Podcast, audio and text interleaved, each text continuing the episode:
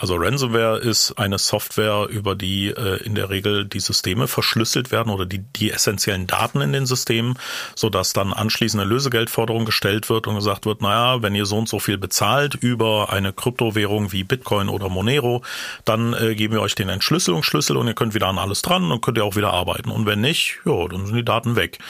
Die haben aber dann realisiert, Privatpersonen stellen sich echt doof, äh, irgendwie Bitcoin zu besorgen und, und stellen sich auch Ich wüsste auch nicht, wo ich die herkriegen Ja, soll. Das ist völlig normal. Viele Leute wissen es nicht. Ich wüsste es übrigens auch nicht. Ich müsste auch erst vor gucken, wie ich privat Mhm. Ich würde dich anrufen. komme. Wir sagen, Manuel, ich brauche Bitcoin. Ich kenne Leute, ich kenn Leute, die ich dann frage und dann kann ich das ganz schnell regeln. Genau.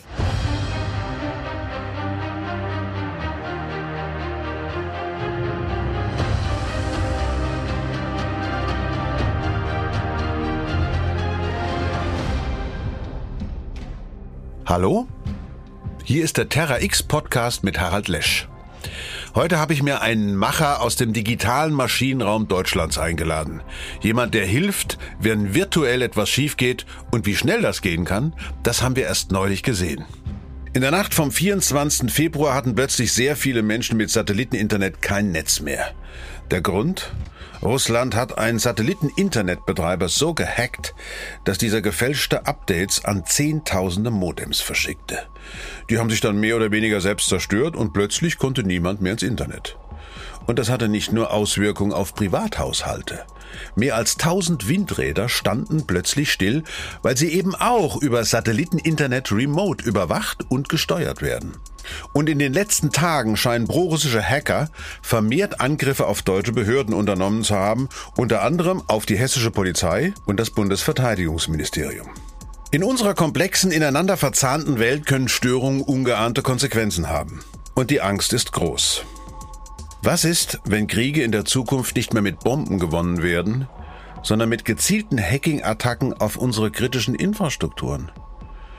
Und wie können wir unsere kritischen Infrastrukturen, wie zum Beispiel Wasser, Stromversorgung, überhaupt schützen? Über all das und mehr will ich mit meinem heutigen Gast sprechen. Manuel Attuk. Manuel ist einer der gefragtesten Experten in Deutschland, was Cyberwar und Cybercrime angeht. Er arbeitet seit über 23 Jahren in der IT-Sicherheit, ist langjähriges Mitglied des Chaos Computer Clubs und Sprecher der AG Kritis, einem unabhängigen Expertenpanel, das sich sehr dafür einsetzt, kritische Infrastruktur besser vor Cyberangriffen zu schützen. Ich will mehr über die Gefahren, die von Cyberangriffen ausgehen, wissen. Und ich kann jetzt schon versprechen, Manuel Attuk hat eine gute Idee, wie man damit umgehen könnte. Da ist er ein Macher. Ein Macher, der seit ein paar Jahren mit voller Kraft eine Idee verfolgt, die einen gewaltigen Unterschied machen könnte. Aber erst einmal habe ich ein paar grundsätzliche Fragen an den Cyber-Experten. Wie bist du denn zu dieser ganzen Sache gekommen? Wie, wie wurdest du zu einem der gefragtesten IT-Security-Experten in Deutschland? Ich habe mich schon, seit ich sechs bin, an, an den Rechner gesetzt und habe mich immer darum interessiert, wie, wie man den einsetzt, wie es eben nicht im Handbuch steht. So. Mhm. Und äh, hinter die Fassade gucken, dieser, dieser neugierige, spielerische Trieb mit der Technik, der war sozusagen integriert. Und äh, ja, mit meinem Job, ich habe dann Informatik studiert und auch Lust und Laune gehabt an, an dem ganzen Digitalisierungsgeraffel. Und äh, mit dem Job bin ich eben in Berührung gekommen mit kritischen Infrastrukturen, die ich eben beraten und geprüft habe oder auch vorher gepentestet und äh, sozusagen? Be be bewusst da eingebrochen Ja, ja. Äh, im Auftrag dieser dieser Firmen und habe eben aufgezeigt, welche Lücken sie haben, so dass eben die Angreifer diese nutzen könnten, äh, missbräuchlich. Und jedes Mal, wenn ich dann etwas gepentestet habe oder in der Beratung gesehen habe, dass da große Defizite sind, in der Prüfung gesehen haben, dass Dinge nicht so funktionieren, wie sie funktionieren sollten, idealerweise, ist halt immer so ein Stück mehr äh, dazu geworden, dass ich gesagt habe, boah, wir haben hier Defizite, die die kannst du ja gar nicht wegberaten. Aber es gab doch unlängst äh, so so einen Angriff äh, ähm, in dem Rahmen des Ukraine, der Ukraine-Kriegs, wo, äh, wurde ja die Nachricht lanciert, dass auch hier in Deutschland einige tausend Windräder davon betroffen waren. Was war denn das für ein Angriff? Das war der KA-Sat-Angriff und zwar äh, ist äh, über die Bodenstation eines Satellitenbetreibers eingedrungen worden über über die verschlüsselte Fernzugriffsverbindung VPN Ähm, da hat man eine unsichere Passwörter und, und äh, lange genutzte Zugänge äh, missbraucht, um da reinzudringen, hat eine Manipulation äh, in der Ver Verteilung so vorgenommen, dass ein Update an alle Satellitenmodems ausgerollt wurde mhm. und äh, insgesamt sind 30.000 Modems äh, mit diesem Update versehen worden, mhm. was dazu geführt hat, dass das Modem in einen Fehlerzustand gegangen ist und nicht mehr einen Satellitenuplink aufbauen ja, konnte. Ja. Also die wurden disconnected und ja. waren offline. Das waren allein 5.800 Windräder, die äh, dann disconnected waren. Ein Fernzugriff und eine Fernadministration, also eine Steuerung von, von einem Leitstand war nicht mehr möglich. Mhm. Die sind dann in sogenannten Automatic Safety Modus gegangen und haben gesagt, naja, solange die Windstärke bis maximal X ist, produziere ich weiter, weiter mhm. und sonst schalte ich halt sicherheitshalber ab. Hier gräte ich mal kurz rein, weil hier ein paar Fachwörter gefallen sind. Pentest zum Beispiel. Das ist kurz für Penetration Test. Unternehmen und Institutionen rufen für einen Pentest Menschen wie Manuel Artug an und sagen, sag mal, willst du nicht mal bei mir einbrechen, um zu überprüfen, wie sicher mein System ist? Vermutlich hätte so ein Test bei den Windrädern ergeben, ihr seid zwar sicher, aber wenn das Internet nicht funktioniert, geht hier gar nichts mehr. Ich erkläre das nochmal kurz. Nach dem Hack haben sich die Modems selbst abgeschaltet und konnten remote nicht mehr erreicht werden. Windräder sind aber so gebaut, dass sie, wenn sie keinen Kontakt zum Internet haben, in den Sicherheitsmodus gehen. Sie laufen zwar noch eine Zeit lang, aber bei stärkerem Wind schalten sie ab. Hier möchte ich auch schon mal über einen Begriff sprechen, der später noch wichtig werden wird, Resilienz. Resilienz bedeutet Anpassungsfähigkeit. Systeme müssen so gebaut sein, dass sie nicht bei der ersten Störung ausfallen. Also Resilienz hat was damit zu tun, dass man sich durch Störungen nicht stören lässt. Aber in deutschen Konzernen und Institutionen herrscht oft die Einstellung, wird ja schon nichts schiefgehen, oder? Und genau dagegen kämpft Manuel an. Manchmal durchaus, um im Bild zu bleiben, wie Don Quixote gegen Windmühlen. Aber zurück zu den Auswirkungen des Satellitenhacks zu Beginn des Ukraine-Krieges. Was auch betroffen war und was kaum jemand mitbekommen hat, ist äh, mehrere ELW2. Ein Einsatz Leitwagen 2 ist für mittlere bis große Katastrophen, mhm. ist ein roter LKW, wo hinten drin ein Lageführungssystem ist. Das heißt, die haben alle möglichen Kommunikationsmöglichkeiten da drin. Mhm. Das ist ein mobiler Lageeinsatzraum, ja. wo sich der Krisenstab in einer Katastrophe zusammensetzen kann. Und die haben natürlich als Fallback einen Satellitenablink, um zu kommunizieren. Beispielsweise in so einem Szenario wie im Ahrtal, ja. ne, nach ja. der Flutkatastrophe ja, stand ja keine Bodenstation, ja nichts mehr. Genau, ja. Und äh, diese Modems haben eben auch äh, teilweise das Update runtergeladen und waren funktionsuntüchtig. Hätte es also nochmal so eine Art Szenario mhm. gegeben, könnte man da nicht kommunizieren. Und äh, dann gab es auch die Anweisung von Landesinnenministerien, bitte die Geräte, die noch nicht angeschaltet wurden, auslassen. Wir wissen nicht, ob sie aktuell noch mhm. das Update ziehen. Mhm. Es ist aber ein Kollateralschaden gewesen. Ja. Der eigentliche, war gar nicht beabsichtigt. Der eigentliche Zweck war tatsächlich, das Militär und die Polizeibehörden in Ukraine benutzen ja auch äh, Satellitenkommunikation. Äh, und die wurde dann angegriffen. Man hat auch geschafft, ein halbes, halbe Stunde ungefähr auszusetzen, also nicht sehr lang. Mhm. Ähm, offensichtlich wollte man ja dauerhaft dauerhaften Ausfall oder einen mhm. sehr langen Ausfall. Das heißt, für die halbe Stunde, die man geschafft hat, äh, hat man aber diesen großen Kollateralschaden in ganz anderen Ländern bewirkt. Mhm. Da sieht man, wie gefährlich offensive Angriffe eigentlich sind mhm. und wie wichtig stattdessen die Defensive ist. Digitale Kriegsführung. Ist da draußen der Krieg ausgebrochen? Was ist da, was ist da los in diesem Cyberspace? Also ich glaube, als erstes müssen wir mal den Begriff Cyberwar ja, auseinandernehmen. Ja, genau. Cyberwar simuliert ja den, den Begriff Cyberkrieg. Man kann also durch den Einsatz im, im digitalen Cyberspace einen Krieg führen oder gewinnen. Mhm. Und das ist natürlich äh, Blödsinn, der von irgendwelchen alten weißen Männern auf bunten PowerPoint-Folien erzählt wird, weil sie aus der Rüstungsindustrie kommen oder weil sie eben ethisch falsch abgebogen sind, aber IT-Produkte verkaufen wollen, um einen Krieg zu gewinnen. Mhm. Mhm. Ähm, die Realität sieht so aus, dass äh, natürlich natürlich eine kinetische Wirkmittelkriegsführung, also Bomben und Waffen äh, sozusagen eingesetzt werden und damit natürlich auch Schäden provoziert werden an kritischer Infrastruktur oder auch die, die Bevölkerung ähm, mit betroffen wird. Ähm, über einen reinen Cyberangriff kann ich ja keinen Krieg gewinnen. Mhm. Ich kann mhm. meinen politischen Willen oder meine andere Sicht nicht auf dieses Land adaptieren und das nachhaltig durchziehen. Dazu muss ich immer noch Bodentruppen nachschicken, die dann mhm. auch sicherstellen, mhm. dass meine mhm. Meinung da dauerhaft mhm. etabliert wird. Und das kriege ich eben in einem reinen Cyberkrieg nicht hin. Ja. Deswegen ist ja. dieser Begriff eigentlich völlig Unsinn. Was man schon nutzt, ist der Hybrid Warfare, also der, der Mix aus kinetischen Wirkmitteln und auch dem Cyberspace oder dem Cyberraum. Ja.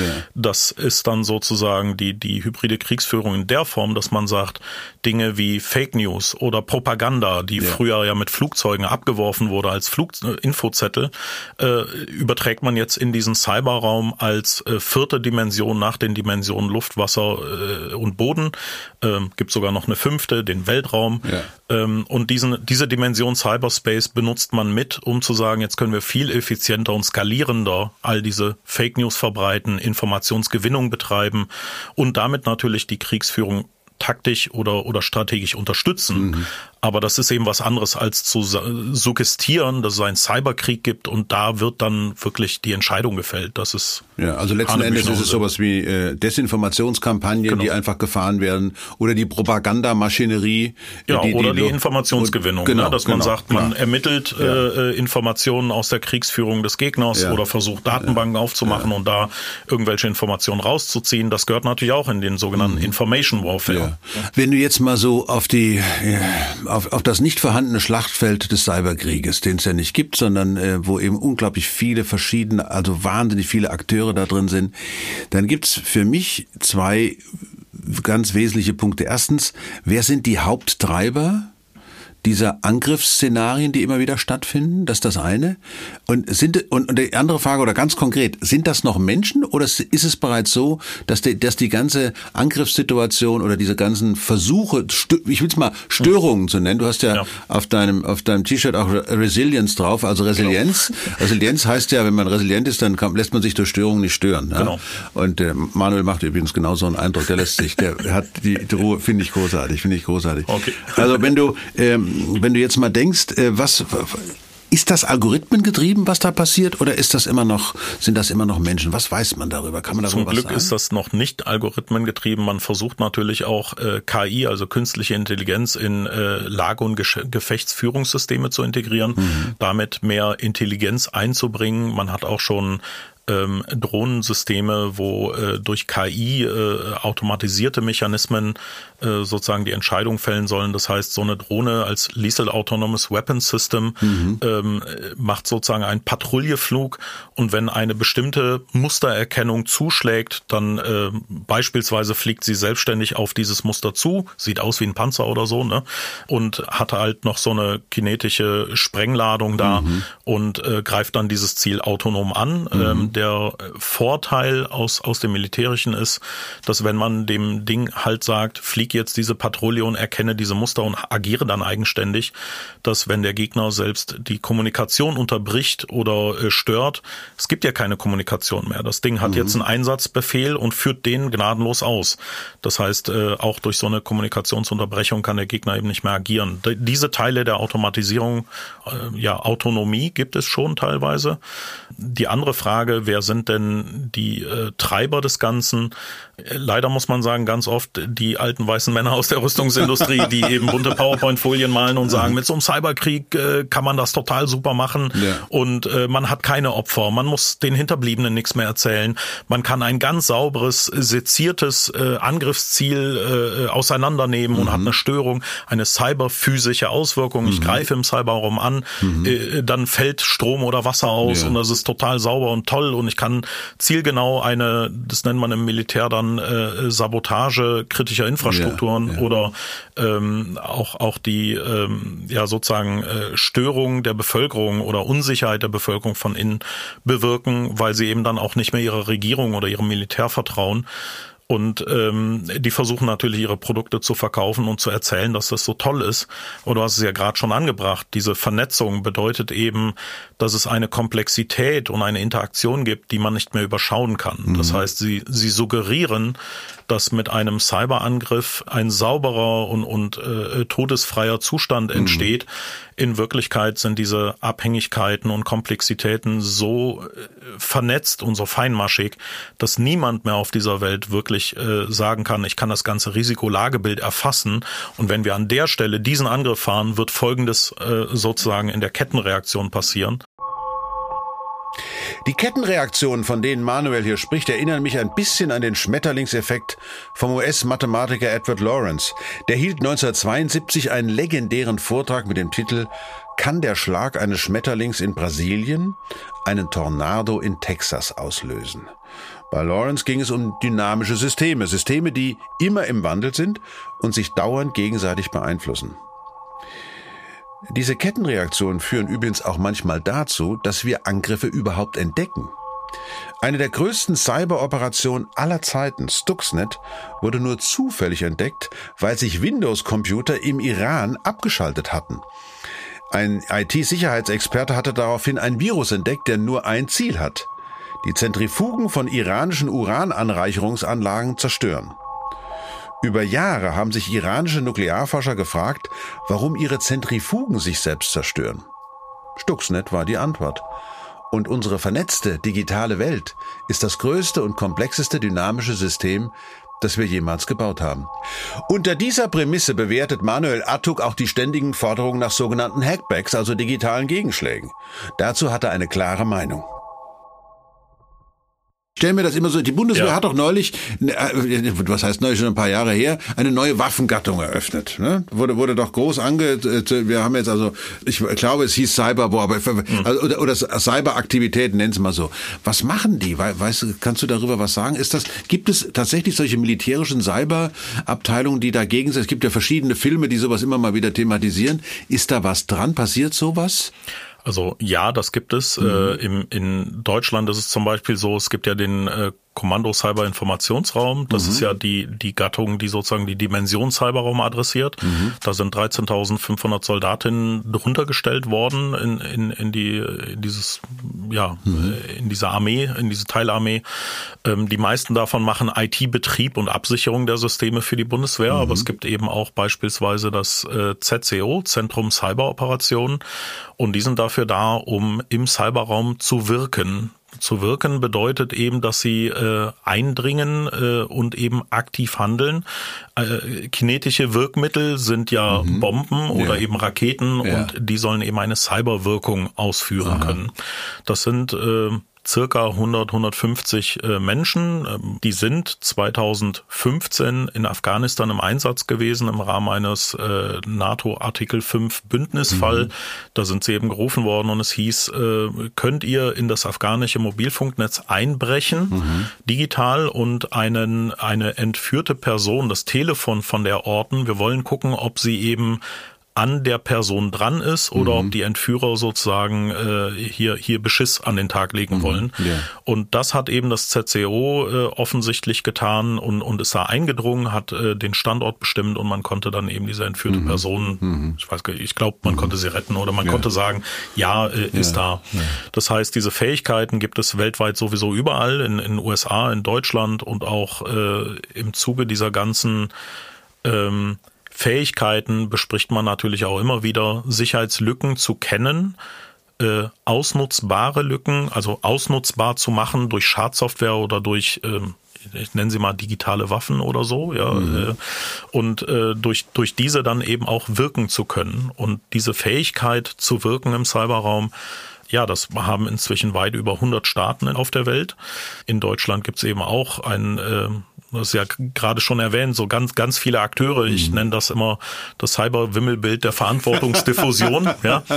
Ähm, auch Ali da gibt's, Mikut, äh, äh, genau, da gibt's so natürlich auch viele Akteure. Ja, so, ja, und ja, äh, ja, die, die halten halt Sicherheitslücken zurück mhm. oder sagen, wir haben hier eine, eine Prozessmethodik, dass wir offensiv angreifen können. Und der Hackback, den du vorhin angesprochen hast, das ist ja nochmal etwas, wo dann äh, vor allem Leute aus dem Innenministerium sagen, mhm. wir wollen ein Hackback können, sprich, wir wollen, wenn uns einer äh, von diesem System angreift, wollen wir dieses System lahmlegen. Mhm. Und das klingt halt toll und im ersten Affekt sagt man ja, ja gut, von da kommt Muss der Angriff, dann machen wir das kaputt. Ne? Genau, ja. Tatsächlich ist es aber auch da so, die Kollateralschäden kann man ja nicht bestimmen. Abgesehen davon muss man ja auch erstmal die Attribution machen können. Mhm. Das heißt, genau. eindeutig zuweisen, wer ist eigentlich der Akteur mhm. gewesen und kann ich dann auch wirklich mit Gewissheit sagen, ich treffe diesen Akteur. Ja. ja, und all diese Faktoren kommen zusammen mit dem Kollateralschaden und dem nicht kalkulierbaren Risiko. Das ist halt extrem komplex und die Wahrscheinlichkeit, dass ich eine eine, ähm, ich sag mal, Wirkung entfaltet, dass es auch wirklich kollateralschadenfrei das Ziel lahmlegt, das ist halt nicht trivial. Ne? Mhm. Wenn das so wirklich trivial wäre, dann hätte Putin in seinem Angriffskrieg in Ukraine wirklich du. alles erstmal weggesalbert ja. und anschließend hätte er dann äh, seine ja. Truppen dahin geschickt. Ja. Aber ist es nicht erstaunlich, dass angesichts der Entwicklung, wo ja, sagen wir mal, die Verwundbarkeit von komplexen Systemen wird ja immer offensichtlicher. Also man hört ja dann vor allen Dingen auch irgendwann, oh, komplexe Systeme, die sind ja sehr empfindlich gegenüber Bedingung, Bedingungsveränderungen. Wie, wie du gerade sagst, du kannst genau. nicht mehr genau sagen, wo läuft denn das eigentlich hin? Das nennt man ja in der Philosophie schwache Kausalität, dass eben alles am Anfang, nur kleinste Veränderungen führen eben nicht, kleine Änderungen in den Ursachen führen eben nicht zu kleinen Änderungen bei den Wirkungen. Dann könnte man sagen, gut verordnet, sondern es fliegt auseinander. Und dann ist es aber für mich zum Beispiel, ist es ein Wunder, dass so ein, so ein Gebiet wie die Finanzwelt sich zum Beispiel auf Blockchain und, und Bitcoins oder andere Kryptowährungen einlässt, wo doch klar ist, dass der verschärfte Einsatz von noch mehr Komplexität eigentlich zu noch mehr Instabilität führen muss. Wie siehst du das? Wie, wie, wie stark ist der Drive, immer weiter und weiter in die Digitalisierung zu gehen und weniger in die Sicherheit der Digitalisierung? Naja, ich mach's mal an einem plakativen Beispiel. Ne? Wenn man kritische Infrastrukturbetreiberinnen fragt, warum digitalisiert ihr? Ja.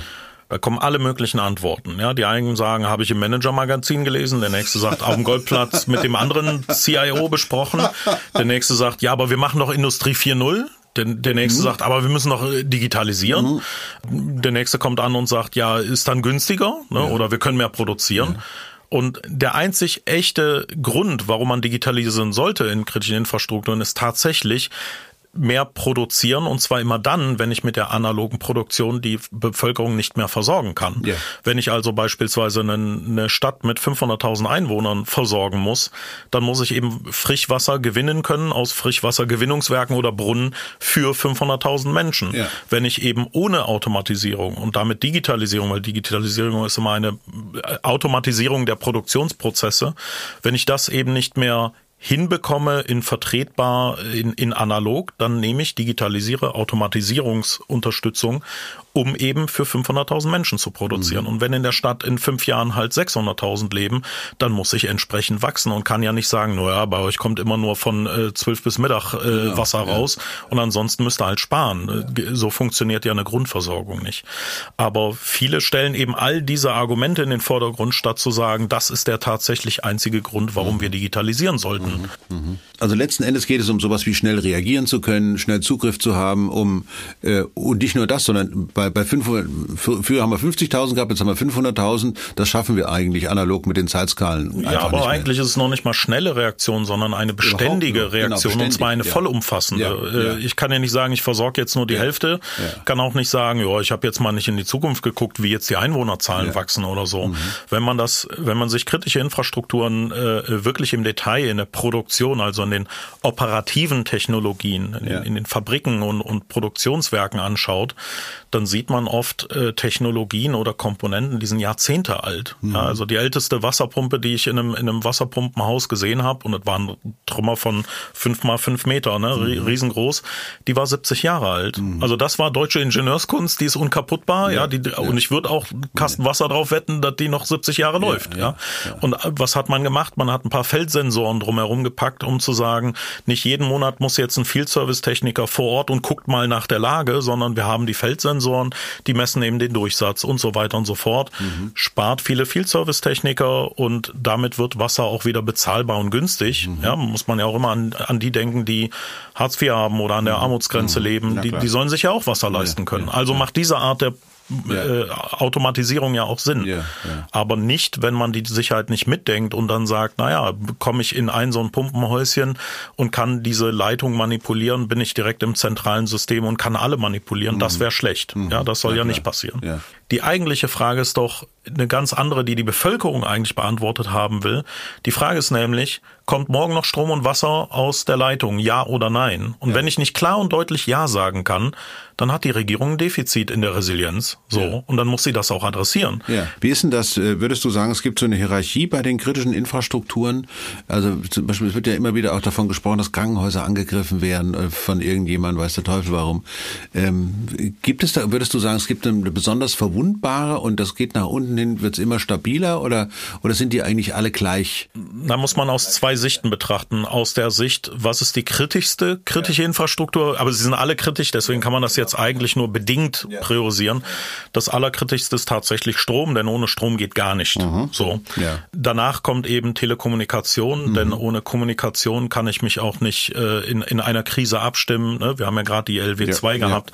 Ich kann mich nicht äh, mit, mit äh, ähm, ja, versprengten Leuten äh, synchronisieren. Ich kann nicht finden, wo mein Vater, mein, mein Kind, wo auch immer geblieben ist. Und äh, natürlich können sich die Katastrophenschützer oder auch das Militär, um zu verteidigen, nicht koordinieren. Ja, ja. Aber Telekommunikation funktioniert nur, wenn man Strom hat. Mhm. Wenn Strom ausfällt, wird auch nach kurzer Zeit sowas wie Wasser ausfallen oder eben auch die Kühlhäuser, so dass dann auch relativ schnell ein Mangel bei Essen mhm. entstehen mhm. wird etc. Also die Kettenreaktion ja, ist bei Strom ja, am höchsten ja.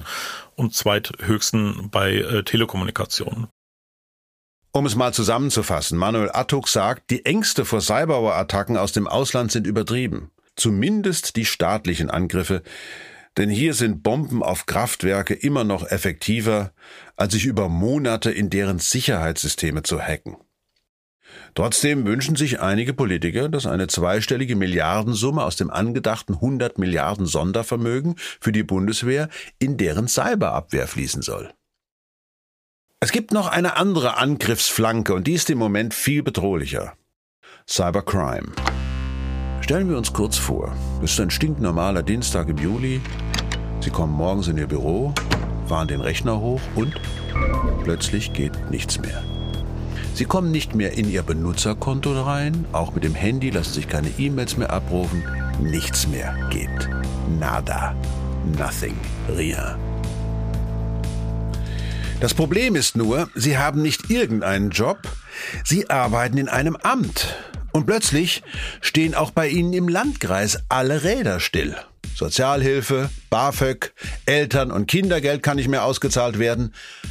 Und alles nur, weil Hackerinnen und Hacker in ihre Behörde eingedrungen sind und 500.000 Euro Lösegeld verlangen, wenn alles wieder funktionieren soll. Das ist kein ausgedachtes Beispiel.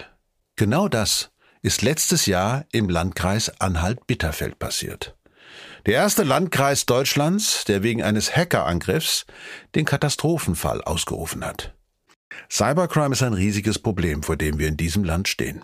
Wenn man aus den aus der Cybercrime, also aus, den, aus der organisierten Kriminalitätsecke wie Ransomware schaut, ja. dann ist es tatsächlich so, dass es keine ganz speziellen Branchen gibt, die sie ausmachen. Sie gehen weltweit überall drauf und das ist Mittelstand, das ist äh, Großkonzerne. Die gehen Landkreise. dahin, die ja, ja auch ja. Kommunen und Landkreise ja, oder sogar die kommunalen Dienstleister. Genau, ne? genau, ähm, die die nehmen das, was angreifbar ist und wo eben sie auch sagen, vom Preis-Leistungs-Verhältnis können wir hier sehr effizient viel Geld machen. Mhm. Das mhm. Äh, ist in einer gewissen Phase auch äh, viel äh, Krankenhäuser gewesen oder viel eben sowas wie Landkreise und, und Kommunen, mhm. weil da natürlich auch teilweise äh, TFÖD öffentlicher Dienst ist und äh, da die Infrastruktur dann ja. tendenziell ja. auch mal ein bisschen schlechter dasteht, weil man eben auch schlechter zahlt in mhm. Zeiten des Fachkräftemangels. Ähm, ist schlechter Zahlen natürlich ein Defizit. Ist aber ja, es, es bringt auch nichts mehr zu zahlen, damit verschiebt man das Problem ja. ein Jahr weiter oder zwei ne, und hat dann wieder das Problem. Aber mal, die gehen halt überall hin, wo es Geld gibt. Ja, lass uns doch einmal diese Sache mit der Ransomware mal klären. Was ist Ransomware? Wie, wie läuft so eine Attacke typischerweise ab? Vor allen Dingen jetzt mal was für diejenigen, die möglicherweise schon betroffen sind, die wissen schon, wie es geht. aber vielleicht vor allen Dingen für diejenigen, die eines Tages merken, wenn sie ihren Rechner anmachen, ups, was denn da passiert? Und dann gibt's so ein paar, glaube ich, ein paar goldene Regeln da müssen wir mal drüber reden. Also Ransomware ist sozusagen eine Software, über die in der Regel die Systeme verschlüsselt werden oder die, die essentiellen Daten in den Systemen, sodass dann anschließend eine Lösegeldforderung gestellt wird und gesagt wird, naja, wenn ihr so und so viel bezahlt über eine Kryptowährung wie Bitcoin oder Monero, dann äh, geben wir euch den Entschlüsselungsschlüssel und ihr könnt wieder an alles dran und könnt ihr auch wieder arbeiten. Und wenn nicht, ja, dann sind die Daten weg. Mhm. Das war so der Beginn von Ransomware und mhm. inzwischen haben eben diese organisierten kriminellen Tätergruppierungen das das Ganze verfeinert und äh, wollen natürlich den Anreiz des Zahlens erhöhen. Die haben dann angefangen zu sagen, na erst zerstören wir die Backups und dann verschlüsseln wir alles. Ne? Weil diejenigen, die Backups ja, klar, hatten, haben gesagt, pff, wir zahlen ja, klar, nicht. Klar. Dann gab es natürlich Leute, die haben gesagt, ja, habt ihr die Backups zerstört und alles verschlüsselt, ne? Zahlen mhm. wir trotzdem nicht. Wir haben nämlich Offline-Backups ja. und die spielen wir dann halt wieder ein. Und sie sagen, ist ja doof, ne? Wir haben jetzt ganze Arbeit gehabt und kriegen keinen Profit. Also äh, haben sie angefangen zu sagen, äh, sogenannte Double Extortion. Wir ziehen erst Daten ab, mhm. ziehen also teilweise Gigabyte äh, mhm. Massendaten wirklich von den Systemen runter, was irgendwie kritisch aussieht. Mhm. Und dann wird verschlüsselt. Also mhm. erst die Backups und mhm. dann die, die äh, Systeme. Mhm. Das heißt, das ist immer ein Katze- und Maus-Spiel, wo die Tätergruppierungen eben äh, immer professioneller und marktwirtschaftlich getrieben agieren. Mhm. Und wir reden da von einem Markt, ähm, Ransomware ist so im Bereich mehrere hundert Millionen Dollar pro Jahr. Und das ist der Umsatz und der Umsatz ist ungefähr der Gewinn, weil sie zahlen halt keine Steuern. Ja. Und das ist eine sehr hohe intrinsische Motivation, sehr effektiv zu agieren und eben bei Maßnahmen, ja. Gegenmaßnahmen zu entscheiden. Ja. ja. Und das funktioniert seit vielen Jahren sehr, sehr gut und deswegen sind diese Gruppen sehr ausgefeilt. Also als Privatperson hat man ja eher nicht mehr das Risiko, das passiert nur noch vereinzelt. Mhm. Anfangs war das tatsächlich so. Mhm. Die haben im Streuschuss jeden verschlüsselt, den sie erwischt haben. Genau. Die haben aber dann realisiert, Privatpersonen stellen sich echt doof, irgendwie Bitcoin zu besorgen und, und stellen sich auch ich doof. Ich wüsste auch nicht, wo ich die herkriegen Ja, das. das ist völlig normal. Viele Leute wissen es nicht. Ich wüsste es übrigens auch nicht. Ich müsste mhm. auch erst vor, gucken, wie ich privat ich überhaupt an Bitcoin anrufen. komme. Sagen, Manuel, ich brauche Bitcoin. Ich kenne Leute, kenn Leute, die ich dann frage und dann kann ich das ganz schnell regeln. Genau. Also ich erinnere mich an einen brutalen Angriff auf die Uni in Gießen, die also mhm. Gott sei Dank wegen einem Mitarbeiter noch gerade so abgebogen ist nach rechts. Aber dann dieser, dieser typische oder dieser knackige Hackerangriff auf den Landkreis Bitterfeld im Sommer 21. Was war denn da los? Ja, Anhalt Bitterfeld wurde von der äh, Ransomware-Tätergruppierung Grief or Die kompromittiert mhm. und die haben eben äh, mehrere tausend Systeme von denen wirklich verschlüsselt. Mhm. Und zwar, äh, ich glaube, es war sogar übers Wochenende in Seelenruhe. Ja. Ähm, und äh, nach diesem Angriff war nur noch funktional die Telefonanlage. Ich habe es zwar nie oh. ermittelt, aber ich würde mal behaupten, das ist eine analoge Anlage und deswegen ist sie noch in Betrieb gewesen. Das heißt, äh, die Mitarbeiterinnen kamen halt dahin und haben eben äh, so eine so eine Meldung auf dem ja. Bildschirm gesehen: ja. Grief or die, you're fucked, äh, please pay. Und dann stand da eine, ich weiß gar nicht mehr, ob es Bitcoin oder Monero-Adresse war und äh, bitte kontaktieren Sie hier unseren Support-Chat und dann können wir mit euch abstimmen, wie ihr die, die Kryptowährung kauft und wie viel ihr zahlen müsst.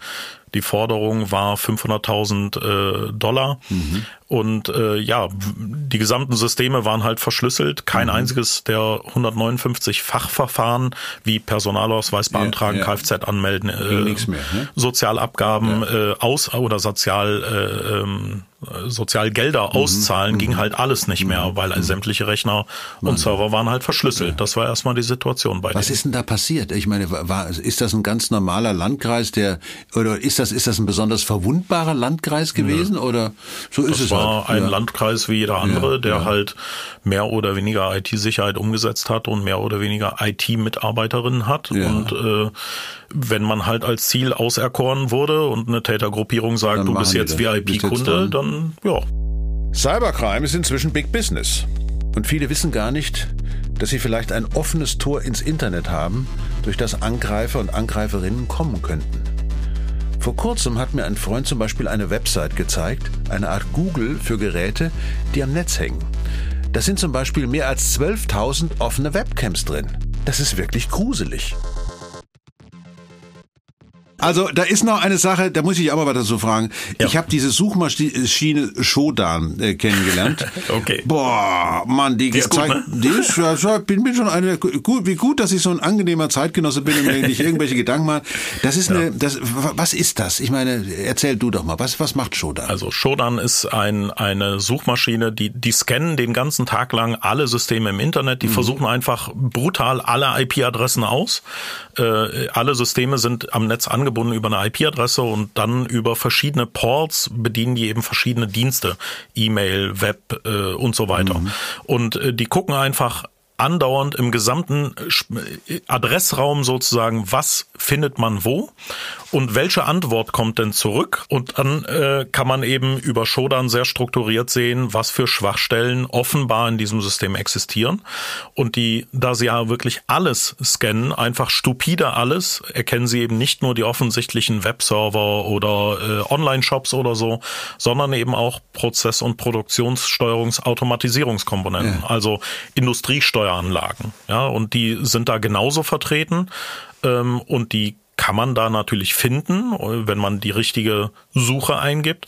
Und äh, teilweise haben die dann eben auch Lücken, die, äh, die dann da aufgezeigt werden. Und darüber kann ich natürlich sehr strukturiert auch suchen, ähm, wenn ich eine bestimmte Branche oder einen bestimmten Sektor adressieren will oder eine bestimmte Schwachstelle, dann kann ich genau diese rausselektieren oder eine bestimmte Bezeichnung, die immer äh, vorkommt, ne? Simatik, dann ja. weiß ich, es ist eine Siemens Simatik Prozesssteuerungskomponente ja.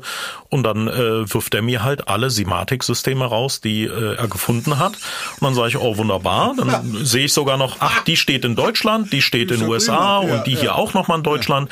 Ich selektiere jetzt nur noch die in Deutschland, weil ich will ja den Deutschen auf den Keks gehen und dann kann ich ich das äh, immer feiner selektieren und habe anschließend ein äh, wunderschön kuriertes Ergebnis, genauso wie ich eben bei einer beliebigen Suchmaschinensuche ja. ja immer verfeinern kann, nach was ich genau suche. Und das funktioniert eben für Systeme im Internet plus ihre Schwachstellen auf der Ebene.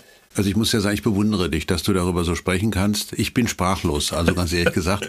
Wie ich davon gehört habe zum ersten Mal, habe ich gedacht, das gibt's doch nicht. Das kann doch nicht wahr sein. Also selbst ein ordentliche Bankräuber müssen also erstmal rausfinden, wann macht die Bank auf, wie, wo, wo ist der Tresor und so weiter. Aber hier hast du Showdown, da kannst du alles, du kannst alle diese Informationen kriegen und je nachdem, welches Kriminalitätspotenzial in dir steckt äh, und die du, du die entsprechenden Instrumente zur Verfügung hast, kannst du damit Dinge tun. Sind die denn wahr? Wahnsinnig? Wie, wie kann es, also, oder andersrum gesagt, ist den Leuten im Netz klar, dass es Showdown gibt und dass man damit unter Umständen auch gefunden werden kann und die entsprechenden Lücken gefunden werden können. Guckt euch ja. das an, Showdown. Übrigens, als Manuel eben gesprochen hat, ihr hättet mal mein Gesicht sehen sollen. Ich habe es ja nicht gesehen, ich habe es nur gespürt, weil mir ist einfach die Klappe runtergefallen. Ich, also ich habe nur ein bisschen was davon gewusst, aber als er es eben erzählt hat, wurde es mir echt anders, muss ich ganz, ganz ehrlich sagen. Also man braucht nicht mal Hacker zu sein, um all diese Dinge rauszufinden. Webcams, Thermostate, alles mögliche. Alles drin. Alles, was alles drin. Na, man, man muss zwei Dinge unterscheiden. Ja. Das eine ist natürlich natürlich, äh, nein, die, die Menschheit weiß nicht, dass mhm. das existiert, mhm. ja, und mhm. weiß auch nicht, es zu bedienen. Ja. Ähm, äh, viele, die sozusagen aus, aus der aus der Sicherheitsbranche kommen, kennen es natürlich, weil es das Werk ist sozusagen, was man nutzen kann. Es gibt viele solche ähnliche, vergleichbare Systeme, die man natürlich zum Guten wie zum Schlechten nutzen kann. Das ist sogenannte Dual Use. Ne? Ja. Ich kann das natürlich auch nutzen, um zu sagen, ich bin kritische Infrastrukturbetreiberin und gucke jetzt mal, welche Komponenten von mir ja. denn da offenbar gefunden ja. wurden. Wenn ich halt 300 Standorte habe und, und 50.000 Systeme, dann ist das nicht mehr so trivial. Genau. Und dann kann ich das natürlich zum Guten nutzen und sagen, oho, da stehen ja fünf Systeme drin, die müssen wir jetzt mal dringend überprüfen. Ist das mhm wahr? Und mhm. wenn ja, was müssen wir tun? Mhm. Der andere Punkt, der ganz entscheidend ist, diese Informationen stehen offen im Netz. Ja. Die haben die nur kuratiert und zusammengesucht. Ja. Die stehen auch ohne Shodan offen im Netz. Genau. All diese Informationen kann ich frei zusammensuchen. Ja. Und was Shodan nur gemacht hat, ist das zu vereinfachen, weil sie es schon für mich getan haben. Ja. Das heißt, lange bevor es Shodan gab, habe ich ja genauso Informationen im Netz recherchiert, um zum Beispiel die Pentests oder ja. die Audits vorzubereiten, die mhm. ich gemacht habe und gesagt, mhm. ich recherchiere jetzt ein bisschen. Mhm. Das ist, äh, ich sag mal so, man kann journalistisch gute und hochwertige Recherche machen, dann bin ich auf dem Niveau Shodan und kann das selber zusammensuchen, kann auch flapsig suchen und sagen, hm, habe ich da so Dinge im Netz? Nee, sieht nicht so aus, dann lege ich mich wieder schlafen und so wird teilweise kritische Infrastruktur betrieben. Alles klar, ja. Ja, ja, mal klar. so, mal so. Und, Aber es äh, ist natürlich so, dass durch Shodan man die Anzahl derjenigen, die irgendwas finden können, natürlich enorm vergrößert worden ist. Denn wenn man das alles selber suchen muss, wenn man das alles recherchieren muss, das ist schon Arbeit. Und Shodan äh, hat praktisch da schon Vorarbeit geleistet, die ja ganz ja, erheblich sein kann. Aber, aber da gibt's natürlich ja, auch ein Aber, ähm, es vereinfacht das natürlich für diejenigen, die nicht ganz so kompetent sind oder ganz so viel Ahnung mhm. haben oder für die, die faul sind. Ja. Mhm. Ähm, das heißt, man unterscheidet ja auch die Angreifer und ja. das ist immer wichtig, wer ist der Akteur und ja. was ist seine Motivation und ja. was ist sein Ziel. Mhm. Ne, wenn man jetzt sagt, der Angreifer ist äh, Putins äh, Militär. Ja. Das Ziel ist Ukraine und sie wollen nachhaltig Infrastruktur zerstören. Dann werden die sich ja zweimal überlegen, machen wir einen Cyberangriff, benutzen wir Shodan oder mhm. werfen wir eine Bombe drauf. Mhm. So, bisher haben wir gesehen, Variante 3 war so mhm. die zielführende. Mhm. Mhm. Wenn es eben ein, äh, ich sag mal, ethisch nicht korrekter Hacker ist, der oder eine, eine Tätergruppierung, die wegen Geld, Ransomware oder so da vorgeht, kann die da natürlich reinschauen und sagen, dann gucken wir uns das an. Eine Ransomware-Bande, die hochkriminell und sehr organisiert und strukturiert ist, mhm. die wird auch ohne Shodan trotzdem mhm. weiterarbeiten. Ja, die halten ja. wir ja nicht ab. Ja, die sind aber tatsächlich die, die uns sehr viel Schmerzen bereiten. Mhm. Ähm, Feldwald-Wiesen möchte gern Hackerinnen, die irgendwie, äh, ich sag jetzt mal, Script-Kiddies sozusagen sind. Die können Skripte bedienen, aber nicht programmieren. Die wissen auch nicht, wo und was man findet. Wenn doch, dann probieren die einfach alles aus ja, die, die schaffen dann eher mal mit Shodan was zu tun als ohne. Ohne gibt's die auch oder trotzdem, die machen dann andere Dinge oder finden vielleicht mhm. mal so ein System und nerven es dann trotzdem.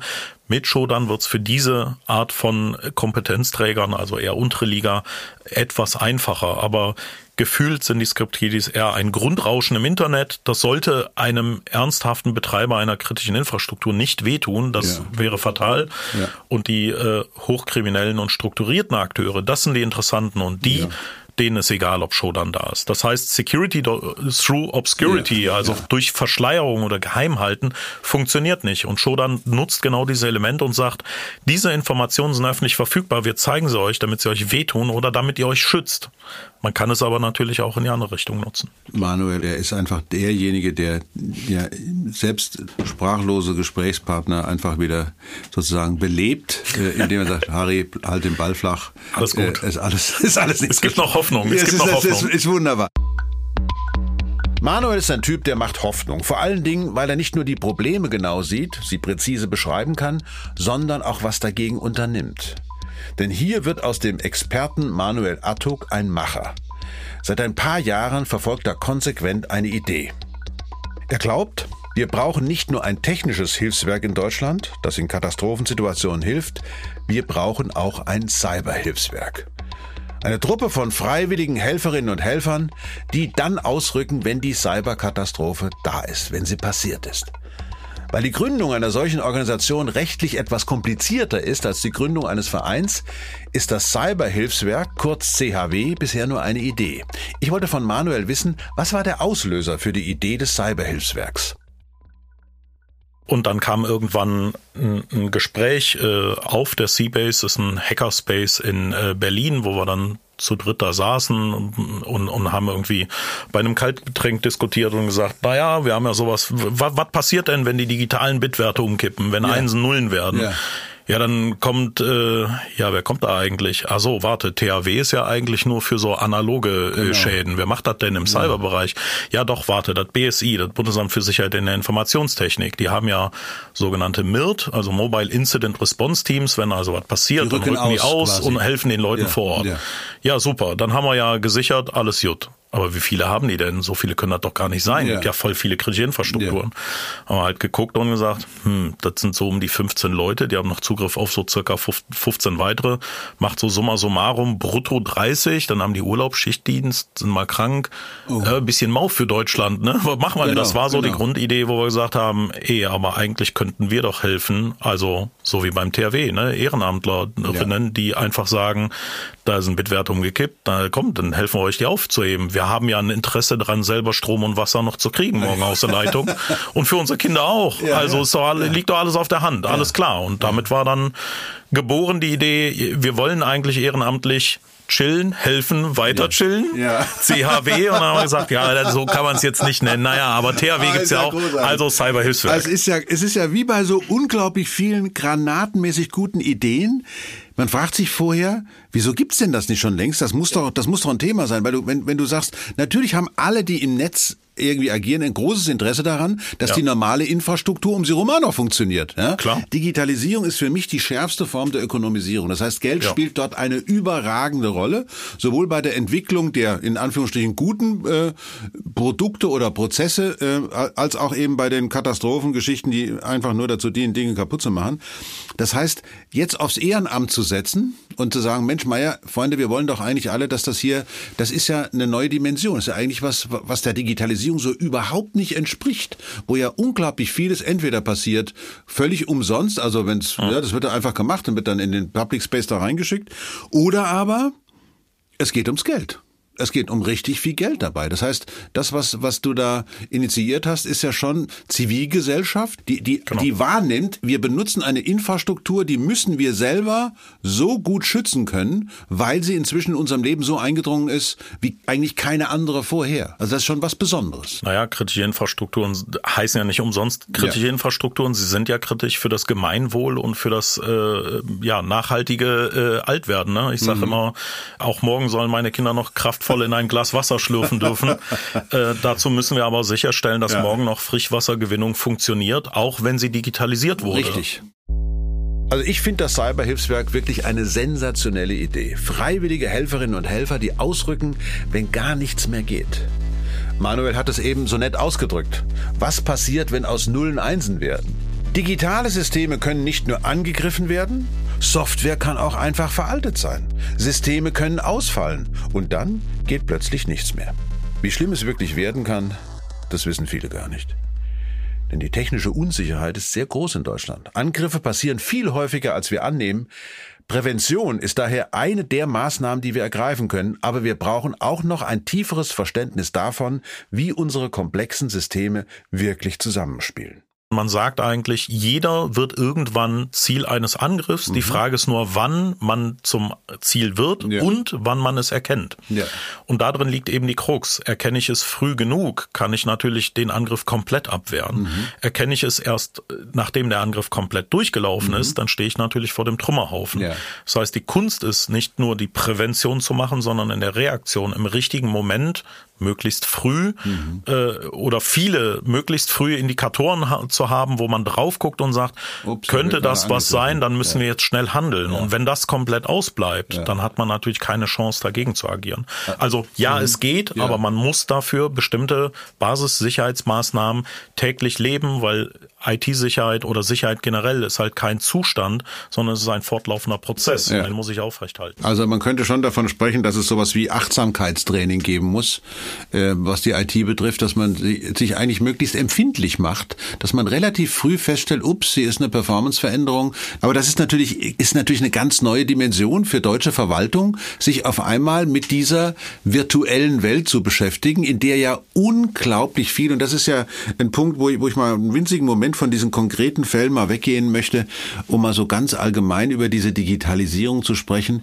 Das ist ja was völlig anderes als alles, was wir vorher an großen, sagen wir mal, ökonomischen und industriellen Veränderungen gehabt haben. Da hatten wir es ja immer mit Dingen zu tun. Mhm. Wir hatten es mit Sachen zu tun, die standen irgendwo, die waren dann entwickelt und man hat also über Innovationszyklen dann immer wieder gearbeitet dran, es ist besser gemacht, es ist optimiert worden.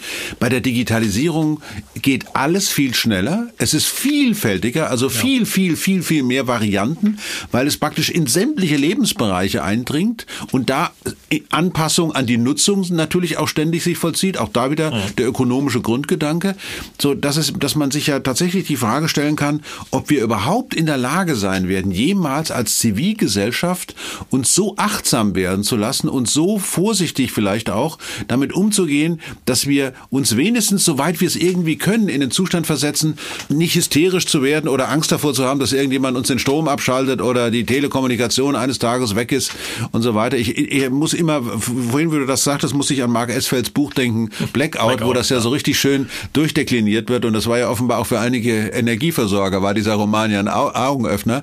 Und ich, ja. ich frage mich eben, ob, ob das muss euch doch auch so passieren, dass es immer wieder Leute gibt, die sagen, ach was, da habe ich aber hab noch nie dran gedacht, weil wir alle nicht dran denken. Wie gehen wir denn, das ist ja eine unglaubliche Herausforderung.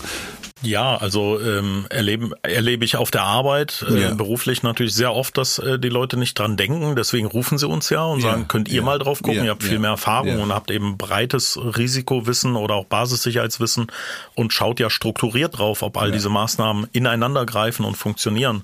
Genauso bei der Prüfung, wenn man dann die Defizite auf, aufdeckt. Aber äh, als AG Kritis, äh, das ganze Team, schaut ja auch drauf und sieht auch immer wieder, dass wir mit Entscheiderinnen, mit äh, äh Verbänden, Wirtschaftsverbänden und Lobbyistinnen reden oder eben auch äh, mit, mit den ganzen Politikerinnen etc., dass die eben auch naja, Digitalisierung nicht verstanden haben oder auch nicht kennen. Die haben halt mit IT nie zu tun gehabt. Teilweise sind das äh, Denkstrukturen, ich bin jetzt mal ganz gehässig, äh, bei, bei manchen Politikerinnen so in, in höchsten Ebenen, die, die sind auf dem, auf dem Digitalisierungsniveau eines Faxgeräts. Mhm. So. Und das ist, äh, ich meine, das meine ich jetzt nicht ja, böse, die ja. haben halt vor 50, 60 Jahren die Schule besucht und danach auch nie wieder mit diesem ganzen Digitalgedöns mhm. zu tun mhm. gehabt. Ich habe äh, Politikerinnen erlebt, die etwas äh, geringfügig älter als ich waren, aber wo, wo dann gesagt wurde, ja, gleich kommt Büromitarbeiter und stellt dann die Websession her, damit wir dann auch sprechen können. Äh, ich kann hier nichts anfassen und weiß auch nichts und darf auch nicht und so. Mhm. Und also äh, digital inkompetent. Ne? Mhm. So und äh, diese Inkompetenz rührt ja daraus, dass die gesamte Nation mehr oder weniger kaum strukturiert strukturiert sowas beigebracht bekommen. Genau aus dieser Technikunwissenheit, von der Manuel hier spricht, leitet sich dann ganz organisch auch die Idee für sein Cyberhilfswerk ab. Denn wenn diejenigen, die die Systeme bedienen, nicht wissen, wie man sich richtig schützt, wie soll es dann überhaupt funktionieren, dass man große Hacking-Angriffe wie den auf Anhalt-Bitterfeld abwehren kann? Im letzten Teil unseres Gesprächs soll es deshalb darum gehen, wie man seine Idee eines Cyberhilfswerks jetzt in die Tat umsetzt. So die Standardfrage wäre ja. jetzt gerade, weil du ja mit dem CHW auch so eine großartige Idee hast, Menschen, die ehrenamtlich daran beteiligt sind, im Katastrophenfall zu helfen, brauchen wir mehr Regulierung im Netz? Ist es eine Situation inzwischen, äh, wo, wo man grundsätzlich sagen müsste, irgend, also äh, ganz unabhängig davon, ob es nun praktisch durchführbar ist oder nicht, müsste es nicht sowas geben wie eine Straßenverkehrsordnung. Wir haben ja die Datenschutzgrundverordnung in Deutschland, wo aber zum Beispiel auch ganz interessante Lücken drin sind. Sollte man das weiter verschärfen oder was, was ist da deine Meinung? Also meine Meinung wäre nicht verschärfen, sondern äh, intelligent an Re Regulierung zu gehen. Und ja, ja, sorry, ja, ja, aber recht, intelligent an Regulierung ja. gehen bedeutet für mich, dass man äh, sowohl natürlich Sanktionierung, aber auch Incentivierung betrachtet. Und ein Beispiel äh, ist, es gibt ja jetzt das IT-Sicherheitsgesetz und IT-Sicherheitsgesetz 2, da war ich ja, dann auch äh, im, in, im Bundestag als Sachverständiger und so. Da haben wir eben auch äh, gesehen, die ganze Kritik, die wir da abgeladen haben um zu sagen, okay, das und das ist gut, aber kommen wir mal auf die Problemstellen, weil die sind ja wichtig. Ja. Und da haben alle sechs Sachverständigen äh, wirklich sehr hart und sehr viel Kritik geliefert und auch durchaus Möglichkeiten und Lösungsansätze, wie man die angehen könnte. Ähm, die, die damalige Bundesregierung und das Innenministerium hat das alles entgegengenommen und gesagt, ja, danke fürs Gespräch. Ne? Wir lassen das Gesetz im Wesentlichen so und machen okay. weiter. Okay. Äh, gut, kann man auch mit einer Wand reden, ist genauso oh. effektiv. Ja, also oh. Kritikfähigkeit oder Selbstreflexion war da nicht so ausgeprägt. Ähm, viele Dinge, die jetzt im IT-Sicherheitsgesetz 2 stehen, sind eigentlich sogar kontraproduktiv für die Resilienz und Steigerung der Cybersicherheit in Deutschland oder auch die äh, ja, Widerstandsfähigkeit der kritischen Infrastrukturen. Mhm. Diese Problemzonen geht man aber nicht an, weil teilweise die Lobby sehr stark ist, weil man sich irgendwie gedacht hat, aber das ist doch dann die schlauere Variante oder man hat sich gar nichts dabei gedacht, gibt's nämlich auch. Mhm. Ähm, das heißt, ich würde mir wünschen, dass wir offener in diesem Diskurs und Dialog wirklich arbeiten und das nicht so ein Formakt ist, Leute einzuladen und dann sich das Generve anzuhören und anschließend doch so weiterzumachen, mhm. wie man will. Mhm. Es ist schwierig, ne? Diskurs ist immer schwieriger als zu sagen, ich gehe jetzt einfach links rum und dann ist gut. Aber äh, der einfachste Weg ist nicht immer der richtige. Klar. Jetzt könnte man auch hingehen und sagen, liebe Leute, wenn ihr kritische Infrastruktur seid und in Sicherheitsmaßnahmen, Basissicherheit, tägliche Sicherheit, Leben als Prozess etabliert, mhm äh, dann könnt ihr die Sachen einfach steuerlich absetzen. Ja. Wäre wär total bahnbrechend irre, ja. ne? Wahnsinn. Also ähm, natürlich kostet das dann auch Geld, aber der Benefit ist doch, dass morgen noch Strom und Wasser fließt. Das mhm. kann doch gar nicht so blöd sein. Ne? Ja. Müsste man natürlich wieder überlegen, wer kriegt aus welchen Gründen was für Gelder mhm. oder so. Aber mhm. Man kann natürlich auch Regulierungen in eine Richtung treiben und sagen, was sind denn die Ursprünge für die Auswirkungen, die wir erleben. Ja. Ein Ursprung ist schlechte Software. Mhm. Ja. Es gibt keine sichere Software, es gibt immer Software mit Fehlern. Ja, mhm. Menschen machen Fehler und ja. bei so und so viel Zeilen Programmcode ist immer einer drin. Aber es gibt ja durchaus im Stand der Wissenschaft äh, sichere Systeme und man kann das bis zu einem gewissen Grad dahin treiben. Mhm. Warum können Stand heute Airbag-Hersteller komplett dafür haften, wenn Airbag defekt ist und nicht sauber auslöst. Aber Softwarehersteller zucken mit den Achseln und sagen, oh, ist kaputt, dann vielleicht kriegst du ein Patch, ja. vielleicht kaufst du einfach die neue Version, wir haben eine neue programmiert, ja. kostet nur wenige 10.000, dann kannst du die auch noch haben.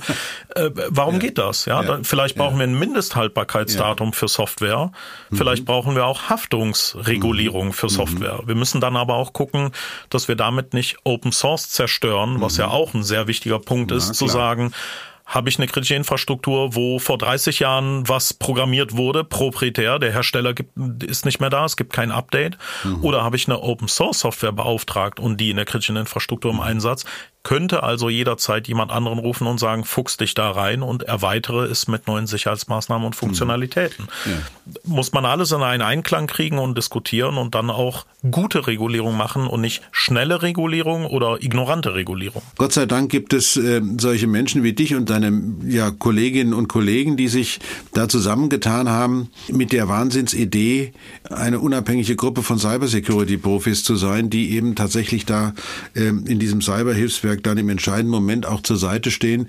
Ich, und ich bin mir ganz sicher, wenn ihr zum Einsatz kommt, vor allen Dingen auch Hysterie verhindern ja. und Panik verhindern. Um das Gottes Willen, was sind ja. Jetzt bleiben Sie mal ganz ruhig. Also es gibt ja die, ja, also das Schnappatmung, Schnappatmung, genau. Bleiben Sie mal ganz ruhig. Genau, ja, dann, ja, genau. genau. Stabile Seitenlage, Puls 60, kein Blutverlust und kein optischer Puls. So, das ist immer ganz wichtig, äh, dass da nichts passiert. Und das ist ja, das heißt, äh, ihr, ihr habt ja schon Vorschläge gemacht. Du hast ja schon Vorschläge gemacht. Und äh, wenn es hinhaut mit dem CHW, wie sieht dann die Sicherheitswelt in Deutschland aus? Wird es dann mehrere Gruppen geben? Wie, wie, wie, wie stellt ihr euch das vor? Also wie, wie wir uns das vorstellen, ja. haben wir ja in einem Konzept aufgeschrieben. Ja, ja. Äh, wie sich das am Ende umsetzt, wird mhm. natürlich maßgeblich auch davon abhängen, äh, wo es aufgehangen wird mhm. und wie es umgesetzt wird und welche Behörden damit interagieren. Mhm. Aktuell sieht es so aus, dass das Innenministerium offenbar plant, das ins THW zu integrieren als mhm. eine mhm.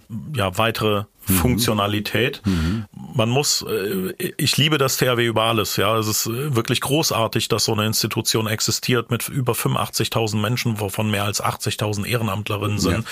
die auch äh, weltweit fast einmalig sind, im ja. Ausland im Einsatz ja. sind und, und wirklich den Leuten in, in katastrophalen Lagen so, so den blauen Hoffnungsschimmer bringen, ne? Ja. weil sie die Blauen sind. Genau. Und ähm, trotzdem sind sie natürlich sehr konservativ, sehr schwergängig und tun sich mit IT sehr schwer. Das ist leider so. Ähm, hat also auch ein paar Problemchen, die, äh, die man durchaus berücksichtigen muss. Aber sie haben auf der Habenseite, und das ist sehr wichtig für äh, uns und die Idee eines CAW, äh, sie sind eben nicht militärisch und sie werden auch nicht militärisch eingesetzt. Das heißt, selbst wenn es in die Nähe einer militärischen Operation käme, können die sagen, wir nicht, wir sind mhm. nur für den Frieden da mhm. und äh, tun diesen Dienst dann mhm. auch nicht. Mhm. Und äh, wir haben eben auch festgestellt, dass die Sicherheitsforscherinnen-Community in Deutschland und alle Hacker und Hexen und auch die Menschen, die zum Beispiel Jahre, Jahrzehnte lang in, in Leitständen von, von Kraftwerken oder so mhm. gearbeitet haben, die sich dann bei uns gemeldet haben und gesagt haben, wann gibt's dieses CAW? Ich bin zwar in mhm. Rente, aber ich habe 40 Jahre in diesem ja, Leitstand genau. gesessen und die Dinger laufen ja, noch 50 Jahre. Ich kann, genau. ich kann, ich kann super Input geben. Äh, das sind Menschen, die wollen was Gutes bewirken. Mhm. Und wenn man denen eben das Signal gibt, dass es nicht eine rein gute Institution, die auch von der Gesetzgebung so instrumentalisiert wird, ja. sondern äh, vielleicht gibt die dann auch Informationen über diese Angriffsmethoden ja. an Sicherheitsbehörden oder an das Militär weiter. Dual Use, ne? Kann man natürlich wieder genau. zum Angriff genau. gegen andere genau. kritische genau. Infrastrukturen einsetzen. Dann wäre das eine Totgeburt. Und das haben wir natürlich ganz deutlich auch ins Konzept geschrieben und den Behörden mitgeteilt und gesagt, hey Leute, wenn ihr das macht, ne, der Punkt Ethik und Moral, ganz wichtig. Und die Gesetzgebung muss sein, denn die Community wird es nur machen on our terms nach unseren Bedingungen. Genau. Und wir haben dazu ja nicht nur mit, mit äh, Institutionen wie dem BSI oder dem BBK, also mhm. Bundesamt für Bevölkerungsschutz und Katastrophenhilfe, ja. Workshops gemacht, um ja. dieses Konzept zu entwickeln. Ja. Wir haben ja auch mit dem CCC ganz offiziell zusammengesessen und gesagt, heute Workshop, wir reden mal über die Bedingungen. Genau. Und die haben natürlich auch ausgearbeitet und, und gesagt, äh, klarer Fall, ne? wenn dieser Quatsch gemacht wird, dann äh, werden wir sagen, ey, wir nee, so, genau. wir sind alle nicht dabei. Und wenn es so richtig mies läuft, dann werden wir sogar öffentlich kommunizieren, wer dabei ist, arbeitet für die falsche Seite. Genau, genau. Lasst es sein. Und dann deswegen ist das Ding tot. Dann haben wir keine Ehrenamtlerinnen da ja. und das soll es natürlich auch nicht sein. Und deswegen versuchen wir diese Punkte natürlich auch hervorzuheben und zu betonen, dass äh, hoffentlich das Innenministerium nicht in diese Richtung abdriftet oder die Lage so baut. Aber ja, wird man sehen, was, was kommt. Unser Angebot steht. Wir haben immer gesagt, wir stehen ehrenamtlich beratend, mhm. begleitend zur Seite, wenn es eingeführt wird als AG mhm. Kritis Team mit allen äh, Mitgliederinnen und Mitgliedern und äh, ja, wir warten auf den Anruf. also wenn ihr jemanden braucht bei so bei irgendeiner Anfangsveranstaltung für was weiß ich Ruf, ruf mich an, okay? Ich bin dabei. Alles klar. Also ich finde es eine großartige, eine unheimlich tolle Idee. Ich danke dir sehr und ich weiß, also das ist eine Idee, die kann die Welt wirklich richtig besser, viel besser machen. Da ist es, das ist eine tolle Idee, Manuel. Also ich bedanke mich auf jeden Fall bei Manuel Artuk. Das Dankeschön. ist schön. Dankeschön. Wunderbar. Ja, wunderschön. Oh, Mann. Schön. Ich gehe jetzt tatsächlich einigermaßen beruhigt aus diesem Gespräch. Vielleicht auch, weil ich weiß, wenn es hart auf hart kommt, dann gibt es Menschen wie Manuel Attuk, die uns wahrscheinlich wieder aus dem Schlamassel rausholen können. Das war eine neue Folge Terra X, der Podcast. Vielen Dank fürs Zuhören. Diesen Podcast könnt ihr in der ZDF-Mediathek hören. Da gibt's auch die Skripte zu unseren Folgen. Und natürlich überall sonst, wo es Podcasts gibt. Und damit verabschiede ich mich im Namen des ganzen Terra X-Teams. Dieser Podcast ist eine Produktion von Kugel und Niere im Auftrag des ZDF. Gute Nacht und viel Glück.